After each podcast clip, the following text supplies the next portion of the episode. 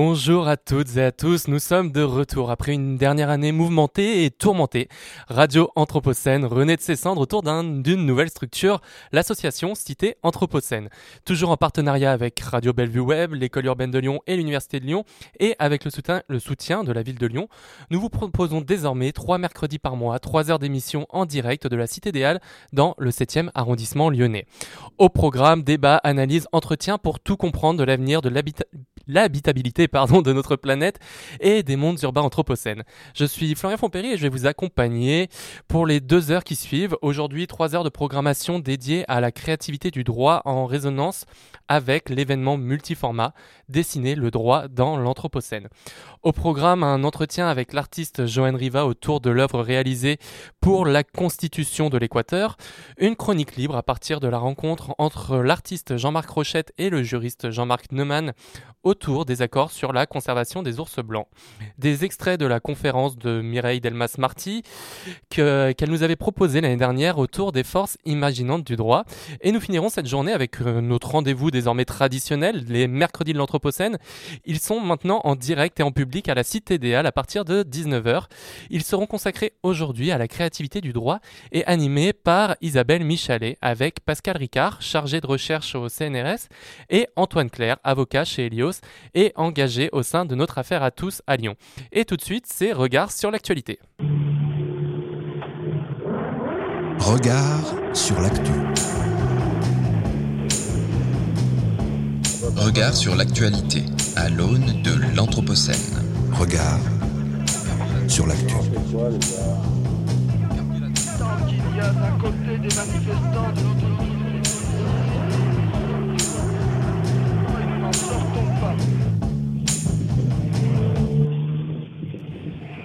Grégoire Souchet, journaliste, pigiste à reporter, est poursuivi par la justice pour avoir suivi et documenté une mobilisation d'activistes environnementaux.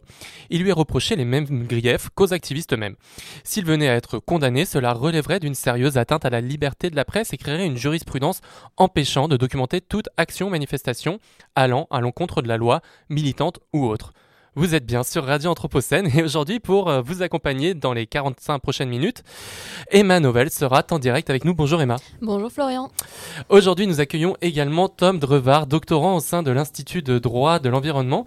Il rédige une thèse en co-tutelle avec euh, l'Université Jean Moulin Lyon 3 et l'Université Laval à Québec portant sur la protection juridique de la biodiversité urbaine avec une approche comparée entre la France et le Québec. Bonjour Tom. Bonjour.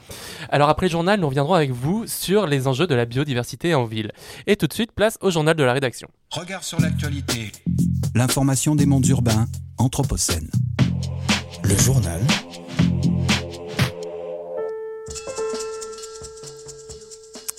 Et au programme aujourd'hui. Un traité international sur la pollution plastique se prépare alors que la France peine à se montrer à la hauteur de ses ambitions.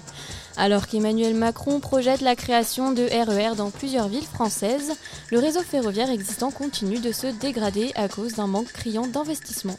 Et on commence ce journal par la crise énergétique en Europe. Depuis le début de la guerre en Ukraine, l'inquiétude sur l'approvisionnement en gaz et la hausse des prix de l'énergie est présente dans toutes les discussions. Mais le quotidien Le Monde, grâce à une série d'articles, nous rappelle le poids déterminant de la Russie dans le secteur nucléaire. C'est par le biais de son entreprise d'État, Rosatom, dans laquelle Vladimir Poutine a rassemblé l'ensemble des capacités nucléaires russes, militaires et civiles en 2007, que la Russie est présente dans la quasi-totalité des pays nucléarisés de la planète. Et sur les 440 réacteurs nucléaires que compte le globe, 80 sont de conception russe et ce chiffre tend à croître ces dernières années. La Russie est actuellement le principal constructeur de réacteurs. Rosatom, qui propose des prix défiant toute concurrence, remporte la majorité des contrats. Seule la France et la Corée du Sud construisent également des réacteurs hors de leurs frontières. Mais l'Europe est également dépendante des exportations d'uranium russe. En 2021, la Russie était le troisième fournisseur d'uranium européen avec 20% du marché et le Kazakhstan le deuxième fournisseur. Mais là encore, les routes commerciales kazakhs passent par la Russie. Rajoutez à cela que la seule usine de recyclage des déchets radioactifs est en Sibérie. Pourtant, en avril, le Parlement européen a appelé à un embargo total sur les importations énergétiques russes, dont le nucléaire. Mais finalement, il s'agit d'un des seuls secteurs épargnés par cet embargo, la sécurité énergétique des États membres étant trop fragile. Cela s'explique également par ce que l'on appelle l'inertie nucléaire. Il s'agit de l'écart de temps entre une prise de décision structurelle et sa survenue. Il faudrait en effet compter des années pour mettre en place des alternatives fiables. Mais cette guerre pousse tout de même l'ensemble du secteur à se restructurer. En effet, le groupe Rosatom commence déjà à perdre des parts de marché. Le groupe français Orano travaille lui sur ses capacités d'enrichissement d'uranium, soit en construisant une nouvelle installation aux États-Unis où il est déjà implanté, soit en augmentant d'environ 30% la capacité actuelle de l'usine de Tricastin dans la Drôme. Et quelle est la situation en France face à cette dépendance russe? Eh bien, la France est un des pays qui dépend le moins de la Russie pour son secteur nucléaire. Hormis une partie de son uranium qui provient du Kazakhstan et qui circule par la Russie, la France dépend uniquement de la filière russe pour recycler l'uranium utilisé dans ses centrales. Afin de ne pas considérer ce dernier comme un déchet et de faire entrer le nucléaire dans la nomenclature verte européenne, il est nécessaire de valoriser ces sous-produits en les réinjectant dans le circuit. Sauf que pour l'instant, nous ne savons pas recycler l'uranium en France. Non, la seule solution face à cette crise géopolitique est de stocker ces matériaux dans les entrepôts de Pierre-Latte dans la Drôme, jusqu'à ce que l'on puisse de nouveau les recycler. Dans l'hypothèse où aucune perspective d'utilisation à long terme n'apparaît pour l'uranium de retraitement, il conviendrait alors de le requalifier et de le gérer comme un déchet, explique l'agence de sûreté nucléaire. EDF affirme pourtant au monde avoir engagé des discussions avec Orano et avec Westinghouse, le groupe américain, pour mettre en place une installation de recyclage de l'uranium en Europe de l'Ouest mais sa construction prendra plusieurs années et pour l'instant, Orano n'envisage pas d'investir à court terme, faute de débouchés suffisants. Et Emmanuel Macron a annoncé vouloir lancer la production de six nouveaux réacteurs le 9 novembre, mais ces derniers ne seraient pas opérationnels avant 2035, voire 2040, et donc inopérants dans la crise énergétique que nous connaissons actuellement. Et dans le même temps, la France accuse du retard dans le déploiement des énergies renouvelables. Oui, c'est le seul pays européen à ne pas atteindre ses objectifs. Les énergies renouvelables ne représentent que 19% du mix énergétique français, quand l'objectif fixé par les accords de Paris était de 23% pour, cette année. Elle va donc devoir racheter ce manque à un autre pays européen en surplus pour un coût avoisinant les 500 millions d'euros. En février dernier, dans son discours de Belfort, Emmanuel Macron avait fixé l'objectif d'installer une cinquantaine de parcs éoliens offshore en France d'ici 2050. Le chef de l'État a, en revanche, mis le frein sur l'éolien terrestre avec un double de la capacité actuelle, non plus sur 10, mais 30 ans. Lundi a été lancée la première salve des négociations en vue d'élaborer un traité international visant à mettre fin à la pollution plastique d'ici 2024. Tenue à Punta del Este en Uruguay du 28 novembre au 2 décembre sous l'égide des Nations Unies, cette réunion est la première d'une succession de cinq négociations dans le but d'élaborer ce traité anti-pollution plastique. Elle sera l'occasion d'abord de cerner les positions des différents pays et parties prenantes, et notamment de définir le champ de ce traité. En effet, certains pays souhaiteraient ne pas intégrer l'ensemble du cycle de vie du plastique, c'est-à-dire de l'extraction des combustibles fossiles jusqu'au recyclage, mais plutôt de ne traiter que des déchets de pollution marine, comme c'est le cas du Japon ou de l'Arabie saoudite. Et de nombreux pays, dont ceux de l'Union européenne, défendent un texte de forte ambition, là où les États-Unis peinent à accepter des contraintes supplémentaires. Une coalition portée par la Norvège et le Rwanda, rejoint par une cinquantaine d'États dont la France, vise la fin de la pollution plastique d'ici 2040 en fixant trois objectifs principaux. D'abord, limiter la consommation et la production de plastique à des niveaux soutenables. Ensuite, développer une économie circulaire qui protège l'environnement et la santé humaine. Et enfin, assurer une gestion et un recyclage écologiquement rationnel des déchets plastiques. Les États-Unis, de leur côté, prônent un traité au sein duquel les, industries, les industriels pourraient venir faire de simples déclarations d'intention sans mécanisme de contrôle, tout en rejetant les mesures contraignantes. Alors certes, la France fait partie de la coalition à haute ambition, mais rappelons qu'elle n'est pas non plus, qu'elle ne fait pas non plus figure de si bon élève en matière de plastique. Et pourtant, cela partait plutôt bien. En 2020, la loi anti-gaspillage pour une économie circulaire avait acté l'interdiction des plastiques autour des fruits et légumes, ce qui aurait porté la France, selon Emmanuel Macron, au rang de premier pays à les interdire. Et Emma, qu'en est-il aujourd'hui? Bien, depuis sa publication en octobre 2021, le décret d'application de la loi est visé par de nombreux recours des professionnels de la plasturgie et de la vente de fruits et légumes. Le décret prévoyait déjà une application progressive de l'interdiction, échelonnée entre 2022 et 2026 selon les fruits et les légumes, pour permettre aux industriels d'adapter les solutions pour pouvoir vendre les produits les plus fragiles. Une promesse éviter un milliard d'emballages plastiques par an. Eh bien non, la rapporteuse publique a suivi les plaintes des industriels et a plaidé pour une annulation de ce décret pour cause d'irrégularité dans l'application de la loi. Le Conseil d'État, lui, doit trancher d'ici trois semaines. Et nous ne sommes donc pas sortis du tout plastique. Pire, nous, sommes ensevelis sous les pots de yaourt. 15 milliards de pots de yaourt en polystyrène par an, un matériau qui n'est aujourd'hui pas ou très peu recyclable et qui finit au mieux incinéré, au pire dans la nature. Une proposition de loi avait pourtant pour ambition d'interdire ce matériau qui constitue plus d'un tiers des plastiques retrouvés dans l'environnement. Mais elle a finalement été évincée. Le plastique a encore la vie longue. Et en bref, cette semaine. Les stations de ski font face à de nombreux défis cette année. Les températures particulièrement douces du mois d'octobre ont retardé l'ouverture de nombreuses stations, même les plus grosses. La crise énergétique vient tripler, voire quintupler les factures d'électricité. Les conséquences économiques liées à la baisse d'activité due au Covid se font également encore ressentir. Et les répercussions s'appliqueront sur les prix des forfaits. Les stations s'organisent pour baisser leur consommation d'énergie par la baisse de la vitesse euh, des infrastructures et la diminution de l'éclairage public de nombreux défis qui appellent peut-être à une remise en question du modèle tout ski. Entre la soif et le maïs, il faut choisir. Et le préfet de la Vienne, Jean-Marie Girier, a choisi. Il a lancé en toute discrétion la construction d'une trentaine de méga-bassines dans le bassin de la rivière Le Clin, moyennant 60 millions d'euros subventionnés à près de 70%.